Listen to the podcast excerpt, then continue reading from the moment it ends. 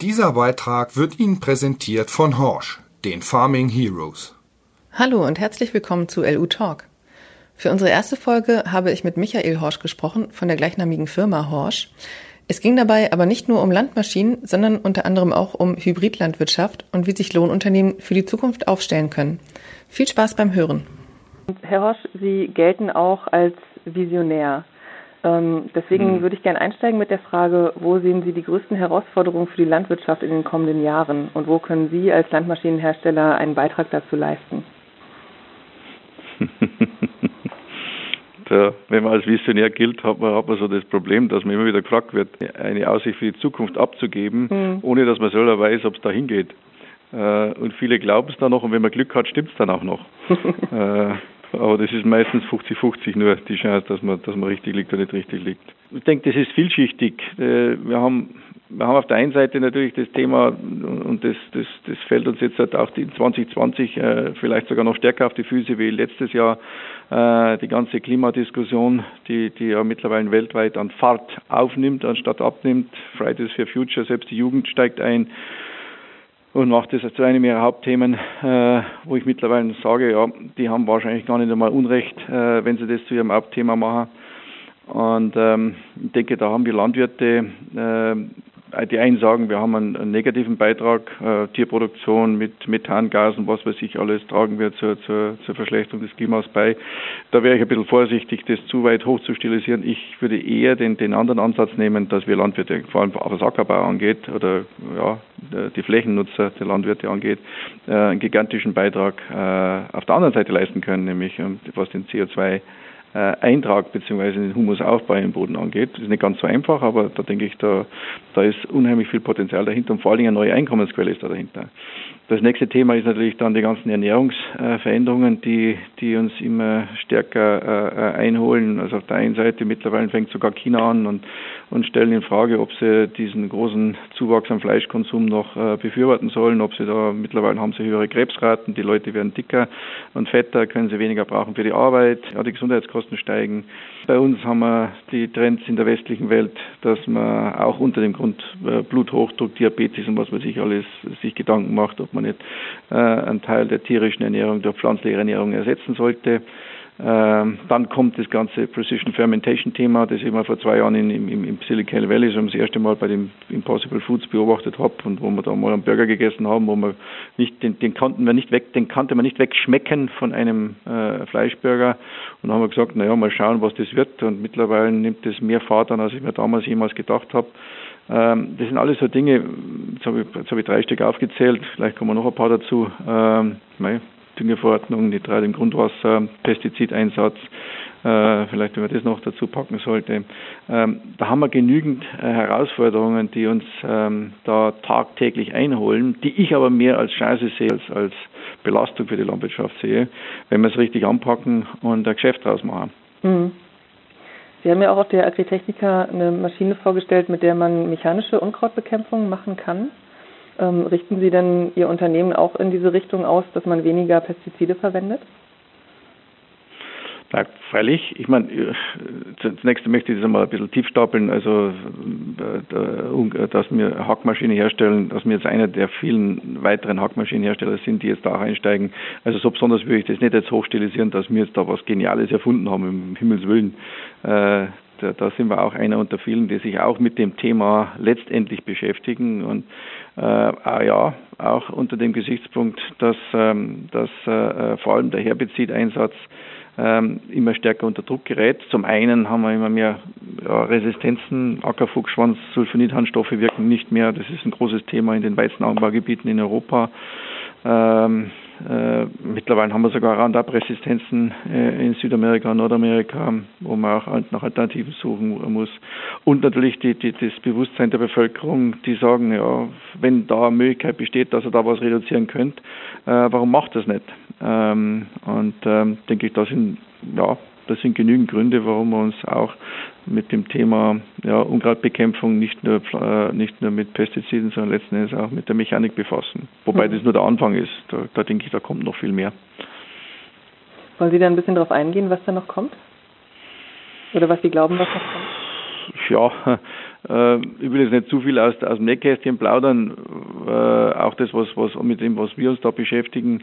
Ähm, aber nee, nee, da ist, ähm, da ist, äh, ja, da ist aus der Kombination zwischen ackerbaulichen Maßnahmen beziehungsweise mit Fruchtfolgen und äh, Mischkulturen und Mechanik und Sensorik, äh, da ist da ist einiges, äh, was sich da bewegt da draußen, äh, wo wir nicht die Einzigen sind, die sich mit diesem Thema befassen. Äh, und äh, da, ich will da nicht zu stark jetzt eingehen in das Ganze, weil das noch sehr in einem sehr frühen Stadium ist und, und da ist noch viel, da muss noch viel, viel, viel ausprobiert werden und viel gemacht werden, bevor das einmal prozesssicher wird, solche, solche neuen Ackerbauverfahren. Aber was immer wieder interessant ist bei der ganzen Betrachtungsweise, auch die wir da jetzt äh, immer stärker vorantreiben, ähm, wir nennen das ja Hybridlandwirtschaft. Mhm. Also der Glaube, dass wir jetzt Wege finden, dass wir komplett ohne Pestizide auskommen werden, langfristig in der Landwirtschaft, oder Pestizide ist der verkehrte, äh, verkehrte Ausdruck, eigentlich äh, ohne, Pflanzen, ohne chemischen Pflanzenschutz komplett auskommen werden. Äh, also da glaube ich überhaupt nicht dran. Äh, das ist, kann man nicht vorstellen. Ich denke, wir müssen einen Kompromiss finden, äh, weil es war nicht alles verkehrt, das was, was wir mit der chemischen, äh, mit der, ja, mit dem chemischen Pflanzenschutz die letzten 30, 40 Jahre da getan haben. Dass wir Dinge übertrieben haben, dass wir Dinge zu weit getrieben haben, das denke ich, das müssen wir uns, das müssen wir uns allen eingestehen. Aber das heißt noch lange nicht, dass wir komplett verkehrt gelegen sind. Mhm. Ähm, wo sehen Sie denn die Landwirte und die Lohnunternehmen im Moment auf diesem Weg hin zu einer Hybridlandwirtschaft? Also was muss sich in der Branche noch verändern, damit wir da hinkommen? Ich denke, man sollte noch nicht äh, sich gezwungen fühlen, dass jeder da in irgendeine Richtung sich entwickeln muss und, und irgendein Verfahren, das momentan da draußen angepriesen wird, zum Teil auch wie Sauerbier, äh, äh, dass man das äh, jetzt unbedingt adaptieren muss. Da wäre ich sehr vorsichtig, mhm. Weil da ist sehr viel im Fluss. Ich denke, auch 2020 wird sich da auch wieder sehr viel äh, auch wieder bereinigen, wo man sieht, da geht es hin und da geht es nicht hin. Und ähm, Ökolandwirtschaft ist eine Alternative, die, das muss man ganz klar so sehen, aber es ist nicht die Alternative. Ähm, es bekommen ja auch immer weniger Pflanzenschutzmittel eine Neuzulassung. Am prominentesten ist da wahrscheinlich Glyphosat, weil das auch durch die ganzen Massenmedien gegangen ist. Mhm. Ähm, worin sehen Sie denn da eine Bedeutung für die Landwirtschaft und speziell auch für die Lohnunternehmen? mein, das, das, Wort Glyphosat ist politisch tot. Mhm. Das heißt, das, das merkt man ja, das ist ja gar keine, keine einzige Partei mehr, ist, äh, will sich überhaupt noch hinter das Wort äh, Glyphosat oder hinter, den, den, hinter das Produkt Glyphosat stellen und, äh, und dafür einsetzen. Ähm, ob es ackerbaulich äh, äh, tot ist, wäre ich sehr vorsichtig, äh, da zu sagen, das ist jetzt gestorben und das ist jetzt gut so, dass wir jetzt das also vom Markt nehmen. Ähm, es könnte durchaus sein, dass wir uns da äh, ins Bein hineinschießen. Und ich glaube, alle Messen sind noch nicht gesungen. Meine, das Gute ist jetzt, dass wir jetzt momentan das Thema äh, Klima äh, stark im Vordergrund gerückt haben. Also merkst du, da wird ja jedes Jahr ein, ein neues Schwein durchs Dorf getrieben. Äh, was mal Gentechnik vor Jahren war, das war dann irgendwann mal äh, Tierwohl und dann war es Glyphosat und jetzt kommt zum Glück äh, das Klima daher. Das, und das ist ja echt äh, erdrückend, das, das Klimathema. Ähm, und äh, ich hoffe, dass das noch länger anhält, äh, weil bei dem Klimathema, das Schöne bei dem Klimathema ist, dass es ja alle zusammenbringt. Mhm. Da sind wir ja mittlerweile, da gibt es ja keine Polarisierung mehr zwischen der Gesellschaft und den Landwirten und den Lohnunternehmen, sondern beim Klima gibt es ja eigentlich nur ein gemeinsames. Äh, ja, wir wollen was dran tun, lass es uns gemeinsam anpacken. Und ich hoffe, dass da das Glyphosat auch dann langsam, man merkt es selbst in, ja, in, in unter vorgehaltener Hand in NGO-Kreisen habe ich schon das eine oder andere Wort gehört, wo man gesagt, ja, sollte man vielleicht doch ein bisschen drüber nachdenken, das Glyphosat nicht doch komplett vom Markt zu nehmen, Erosionsschutz und so weiter und so fort und Humusaufbau, vielleicht braucht man doch ein bisschen was, aber vielleicht nur homöopathisch. Ja, da, bei solchen Gedanken gehe ich mit. Ähm, und da merke ich, also es ist doch auch, es sind ja viele Realisten unterwegs, auch, äh, äh auch bei den NGOs, die, die äh, nach, nach, nach außen hin Dinge sehr, sehr polarisierend bekämpfen, aber im Hintergrund dann doch äh, drüber nachdenken, dass das, was sie da behaupten und sagen, vielleicht nicht ganz so äh, in der Realität umsetzbar ist. Mhm. Also deswegen habe ich doch ein bisschen Hoffnung, dass das nicht ganz äh, nach dem Motto der, der politische Tod auch der faktische Tod ist von Glyphosat. Das kann ich mir noch nicht ganz vorstellen. Mhm. Sie haben vorhin schon angesprochen, dass die neue Entwicklung in der Landwirtschaft auch neue Möglichkeiten zum Geldverdienen geben. Ähm, das ist ja so ein Punkt, die Lohnunternehmen als Dienstleister für die Landwirte müssen ja da schauen, wie sie sich für die Zukunft aufstellen. Ich habe da mal ein bisschen drüber nachgedacht und auch gedacht, welche Folgen hat es denn für die Lohnunternehmen, wenn die Tierhaltung zugunsten von Pflanzenbau zurückgeht, weil sich die Menschen eben vermehrt pflanzlich ernähren, wie Sie schon gesagt haben, mit diesem Burger aus Pflanzen, wo man überhaupt nicht merkt, dass kein Fleisch drin ist. Ähm, und habe so überlegt, okay, einerseits gibt es vielleicht mehr Aufträge, weil mehr Pflanzenbau betrieben wird. Auf der anderen Seite gehen aber auch Aufträge im Bereich Gülle zurück. Wie sehen Sie denn diese Entwicklung? Da hätte ich nicht ganz so viel äh, Bedenken. Äh, weil, also nehmen wir mal an, äh, und ich persönlich muss, muss möchte, dazu, möchte noch dazu sagen, dass ich auch eher daran glaube, dass wir tendenziell eine leichte Verschiebung bekommen von weniger tierischer Nahrungsmittel zu mehr pflanzlicher Nahrungsmittel. Und zwar eine leichte Verschiebung dann heißt es ja nicht, wir brauchen keine Tiere mehr, wir brauchen keine Milch mehr, wir brauchen keine Veredelung mehr. Das stimmt überhaupt nicht. Im Gegenteil. Ähm, die, die Qualität der, der, der, der, die Qualität der tierisch veredelten Produkte wird dann, der Anspruch wird zunehmen. Äh, und vor allen Dingen das, was regional produziert wird, äh, das wird sogar auch zunehmen äh, im Sinne von was Nachfrage angeht. Und äh, das heißt, also ich sage jetzt mal regional äh, äh, auf Europa, auf Deutschland bezogen, habe ich eher weniger Angst davor, dass eine Verschiebung dieser Ernähr der, der, der Ernährung von tierisch Richtung pflanzlich große Auswirkungen hat auf Tierbestände, die zurückgehen und damit wird kein Silomais mehr angebaut, damit wird keine Silage mehr gemacht und so weiter und so fort und damit wird kein Futtergetreide mehr erzeugt. Da habe ich nicht so große Bedenken. Dass da eine Verschiebung stattfindet, das, das, da bin ich mir ziemlich sicher, aber dass die jetzt große Auswirkungen hat, habe ich nicht so große Bedenken. Mhm. Was natürlich klar ist, ist das ganze Thema Qualität. Und, äh, und da ist natürlich auch ein Lohnunternehmer, äh, äh, und ich, ich habe mit vielen zu tun, vor allem auch den, den richtig erfolgreichen und großen Unternehmen zum Teil auch, äh, die sind da schon längst äh, äh, auf, der, auf dem, äh, dem Thema um, äh, unterwegs, was können sie dazu beitragen, äh, umweltbewusster äh, Gülle aufzuarbeiten, aufzuwerten und dann umweltbewusster auszubringen und noch gezielter dahin zu bringen, wo es hingehört. Und vor allen Dingen, ich sage einmal, das Schöne ist, wenn man sich anfängt mit Humusaufbau zu beschäftigen, ich merke das auch in Lohntnehmerkreisen, da sind viele dabei, die da, die da richtig funkelnde Augen kriegen, wenn sie das hören äh, und, und langsam und durch das, dass sie darüber nachdenken, langsam kapieren, was das alles für, für, für wunderbare äh, neue Geschäftsmodelle geben könnte.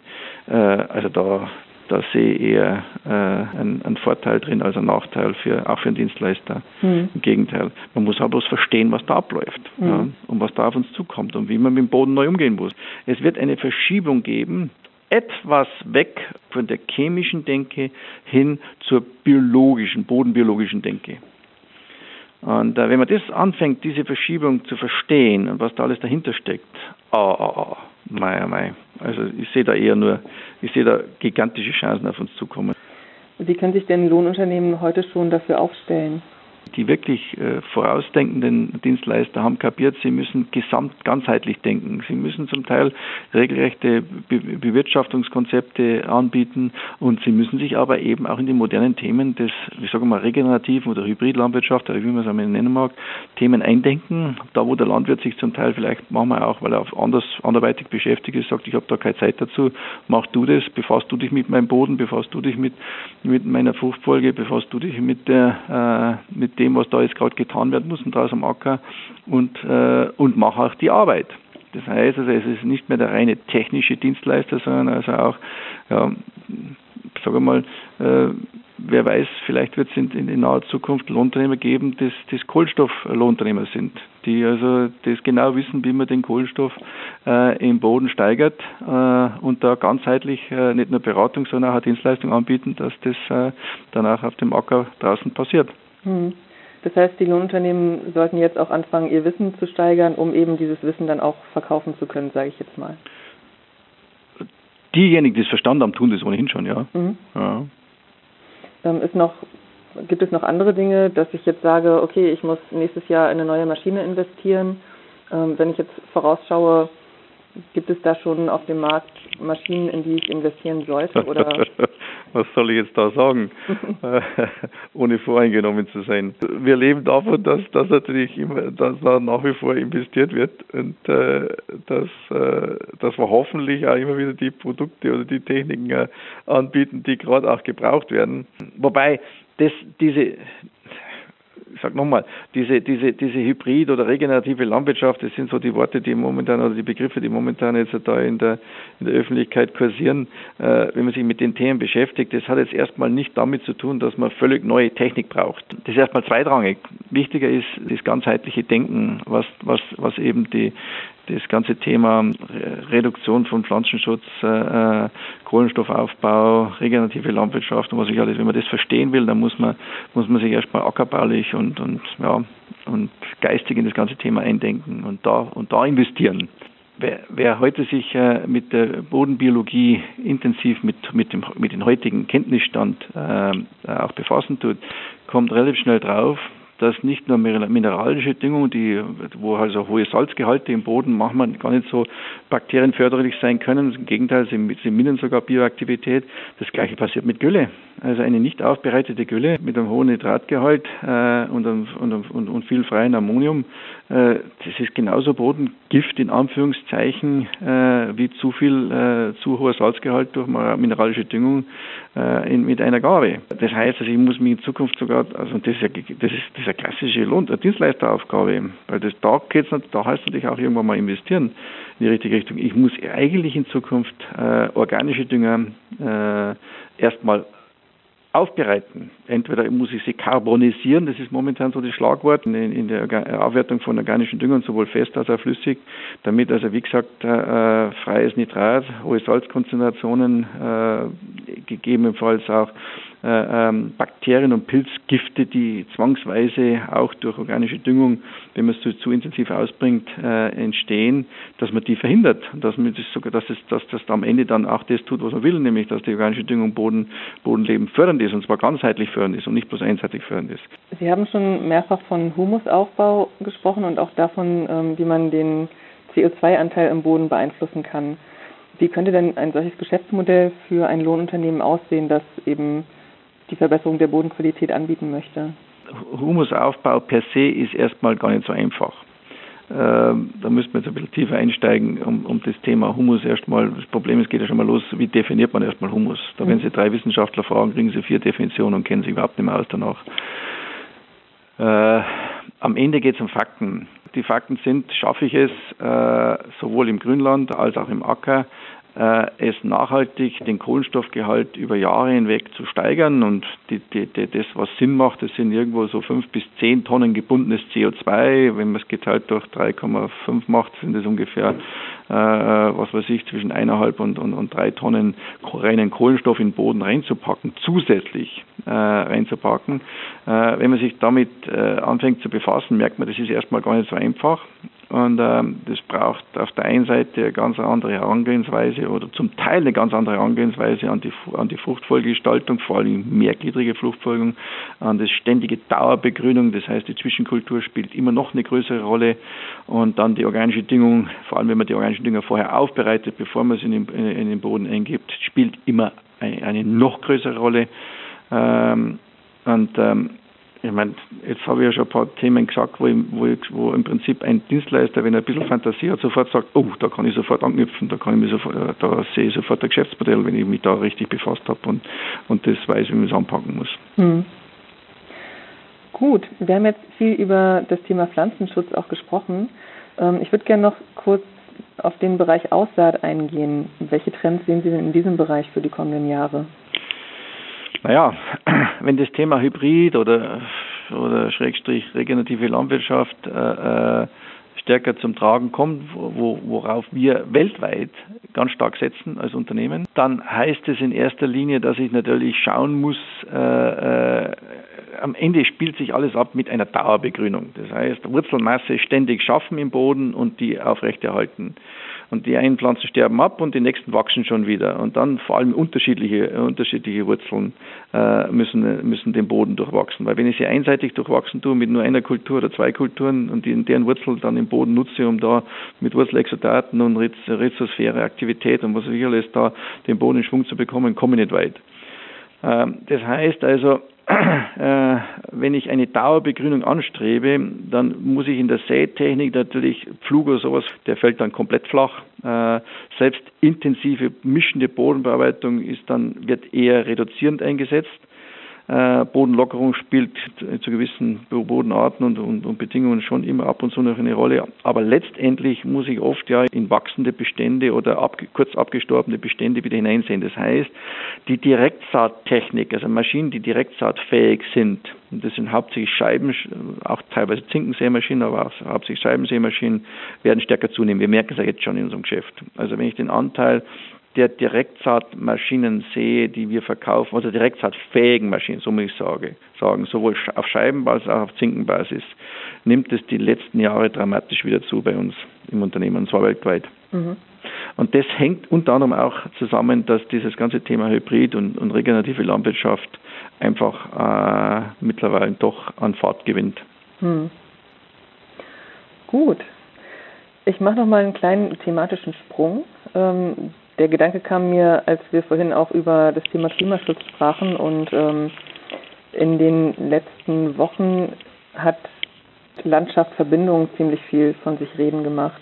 Wie stehen Sie denn zu deren Forderungen? Wie das Ganze begonnen hat, wo ich gedacht, wo ich gehört habe, jetzt fahren die Bauern mit ihren Schleppern äh, nach Berlin und wollen da was bewirken, habe ich gedacht, oh, oh, oh, was, wie, wie soll das gehen und was soll da dabei rauskommen? Mhm. Mittlerweile muss ich sagen, es war genau richtig. Ich gehöre jetzt mittlerweile auch zu den Unterstützern äh, von solchen Aktionen, solange sie friedlich ablaufen, solange sie äh, gesellschaftsverbindend ablaufen. Und ich meine, ich habe mit vielen mittlerweile geredet, die da oben waren mit ihren Traktoren.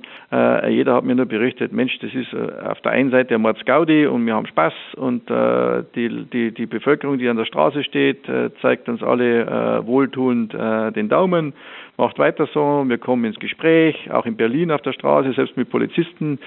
Und ich denke, es hat auch mittlerweile auch seine Wirkung auch in der Politik gezeigt, ähm, dass so der eine oder andere Politiker, der gemeint hat, er kann über die Landwirte hinweg, weil sie ohnehin äh, erstmal politisch äh, auf die Seite gestellt worden sind, äh, äh, entscheiden und sagen, die brauchen wir jetzt nicht mehr, beziehungsweise alles, was die machen, das ist verkehrt und das muss sich sowieso ändern, dass die jetzt auch anfangen zu sagen, oh, oh jetzt müssen wir ein bisschen aufpassen, wir haben es ein bisschen zu scharf angepackt, äh, wir müssen doch ein bisschen mehr in Dialog mit den Landwirten treten, mhm. um Kompromisse zu finden. Ja. Und ich, ich kann nur appellieren an, an unsere Landwirte, an unsere Bauern, äh, wir müssen auch selbst kompromissbereit sein. Wir können nicht danach, also ich halte nichts von denjenigen, die also mit, mit Stammtischparolen nach Berlin fahren und sagen, jetzt sind wir da und wir Bayern tun es da leicht, wir sind wir mir und über uns nur über meine Leiche. Mit solchen Sätzen kann man keine Agrarpolitik betreiben.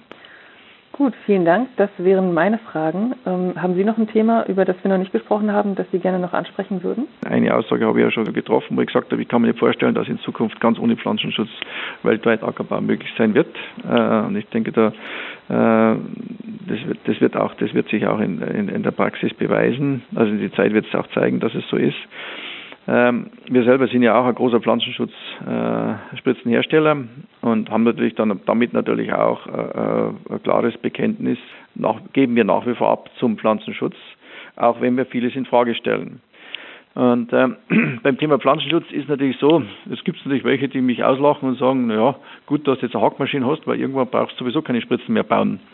Ähm, da, da grinse ich dann natürlich meistens bloß zurück und sage, naja, ganz recht wirst du wahrscheinlich nicht haben, weil äh, selbst äh, die, die überhaupt keinen Pflanzenschutz verwenden, äh, wenn sie mittlerweile verstanden haben, was, äh, wie, man, wie man Pflanzenwachstum und vor allem Bodenbiologie äh, noch verbessern kann, braucht man des Öfteren auch, äh, auch biologische Mittel wie, wie, wie Bakterien. Lösungen oder Pilz, äh, man redet da von Tees ja, und so weiter, äh, Komposttees und was weiß ich alles. Ähm, und mir selber, wie gesagt, ich befasse mich mit dem Thema ja sehr viel mittlerweile in letzter Zeit äh, und merke, oh, oh, oh, äh, da geht richtig die Post ab. Das heißt, die Pflanzenschutzspritze könnte sein, dass die in Zukunft äh, deutlich weniger Chemie und auf dem einen oder anderen Betrieb sowieso überhaupt keine Chemie mehr anwendet, aber trotzdem mindestens genauso oft gebraucht wird, wenn nicht öfters, um eben praktisch Stimulantien oder äh, Mikronährstoffe, die im Boden fehlen oder die im Blatt durch die Blattanalyse in, der Pflanze fehlen, ausgebracht werden müssen. Das heißt also, die Pflanzenschutz, die Pflanzenschutzspritze äh, könnte sein, dass die in Zukunft vor allem in dem Thema Hybrid und regenerative Landwirtschaft noch eine größere Rolle spielt als in der konventionellen Landwirtschaft. Das wollte ich bloß nochmal gesagt haben. Hm. Gut, dann danke ich Ihnen für das Interview. Ja, danke auch. Das war LU Talk. Wenn Sie mehr über die Welt der Lohnunternehmen erfahren möchten, bestellen Sie sich eine kostenlose Leseprobe oder besuchen Sie uns auf www.lu-web.de. Die Agritechnica im November hat wieder zahlreiche Horsch-Neuheiten mit sich gebracht. Dazu gehören natürlich eine komplett neue Generation des Pflanzenschutz-Selbstfahrers LePT eine ganz neue Generation der Einzelkorntechnik Maestro mit gleich zwei neuen Dosierern und natürlich auch die komplett neue Techniklinie für die Hybridlandwirtschaft.